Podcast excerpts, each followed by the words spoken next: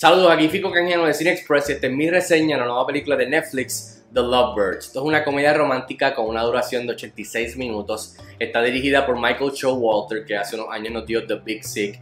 Eh, y el elenco está compuesto básicamente por Kumail Nanjiani, que lo conocemos de Silicon Valley, The Big Sick, eh, Stuber, etcétera, etcétera. Y también tenemos a Issa Rae, que también es una comediante y actriz que la conocemos de la serie de Insecure. En cuestión de la historia, en esta película básicamente seguimos a esta pareja de Gibran y Leilani, eh, una pareja que lleva ya un tiempo juntos eh, y se encuentran en una encrucijada dentro de su relación, pero de repente accidentalmente se ven involucrados en este misterio de asesinato.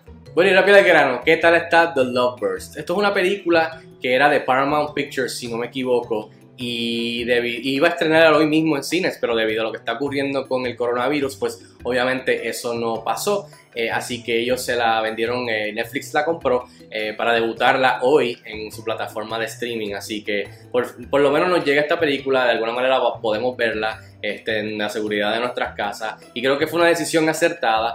Eh, porque yo no creo que le hubiese ido muy bien en el cine esta película, aunque está chévere y que me, y que me gustó. Eh, es una comedia romántica y para que tengan una idea de, dónde vengo, entre las cosas positivas, definitivamente el atractivo de esta película y el highlight de esta película es la química entre Kumail Nanjiani y Issa Rae. Eh, el dúo de comediantes es excelente, es, bien contagioso, tienen una, un, rapport excelente, una química que es contagiosa. Eh, el diálogo de la película, eh, que de seguro el 90% de, las líneas y de todo, los chistes fueron ellos improvisando, así que no me sorprendería. Eh, y se nota que ellos estaban pasándola bien. gracias a esta química, ellos logran de, cierto modo salvar, salvar la película, que pues, tiene varios problemas que hablaremos ahorita, pero básicamente ese es el atractivo, como Nanjiani eh, su estilo mezclado con el de Issa Rae, buenísima, los dos funcionan eh, rebotando uno del otro súper bien y de verdad que son los que ofrecen las risas eh, dentro de un diálogo que me pareció bastante rápido, sarcástico, witty, frío, seco, así que de verdad que estuvo bien, bien chévere. eso fue lo más que me gustó de la película y en verdad ese yo diría que es la razón primordial de recomendar ver esta comedia romántica.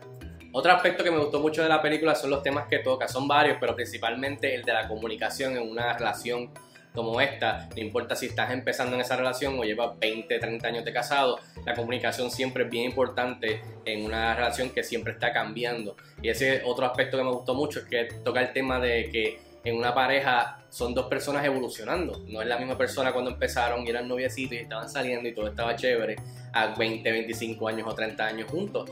Eh, o sea, esa persona cambia y la otra persona va cambiando. O sea, que es comunicación entre estas dos personas que van cambiando. Y son, eh, son temas que de verdad que son, no se puede identificar con ellos estando en una relación o, aunque no la estés ahora mismo, pues si hayas tenido cualquier tipo, otro tipo de relación. Así que yo mismo me, me puedo identificar teniendo mi propia relación y, me gustó que ellos de una manera cómica dentro de todo el chiste, pues sí tocaron un poquito eh, en cuestión de seriedad ese tema que es bien importante. Ahora, del lado negativo de cosas que quizás no funcionaron para mí, no son muchas, pero en realidad la trama en sí, la historia, no es nada del otro mundo, es bastante floja, bastante genérica, bastante predecible, bastante tonta realmente. Eh, coge mucho de otras películas recientes que me recuerdo como Date Night y como la de, no sé si la de la de que salen en los, los juegos, el Game Night, cosas así, que, que, pasan cosas que ayudan a que entonces se traten de resolver lo que está sucediendo eh, en una relación que está paralizada o se estancó. Eh, y saca a la pareja de, este, de estar estancados en su relación. O sea que toma de varias películas recientes eh, que vi en la película, igual que otras viejas. So, no es nada del otro mundo, sí toma de aquí a allá, es bastante tonta la, premisa en cuestión de, del misterio del asesinato después de que ocurre que ellos accidentalmente se ven involucrados. So, eh, no hay mucho que buscar en cuestión de la trama. Pienso que ah, en momentos estuvo bastante flat y, de verdad que básicamente Kuman Nanjiani y Issa Rae salvan el, el, el, el, guion que es bastante flojo. Eh, así que igual que mm, se supone que ellos sientan hay un sentido de amenaza, de, de, de, tensión, de que están siendo perseguidos y ellos están envueltos en este revolú de este asesinato y, hay un villano que en verdad, o sea, no, no sentí ningún tipo de tensión o amenaza, los vi a ellos yendo de punto A a punto B, punto C, en lo que resolvían esto y entre medio, verlos a ellos con el banter entre ellos, pues fue lo que me, disfruté de la película. Eh, no, no, no la tramo. En fin, yo le doy 2.5 estrellas de 5 estrellas a The Lovebirds. Ya está disponible hoy en Netflix. Veanla, déjenme saber si están de acuerdo conmigo y se ríen. Escríbanme en los comentarios. Y hasta la próxima. Quédense en sus casas.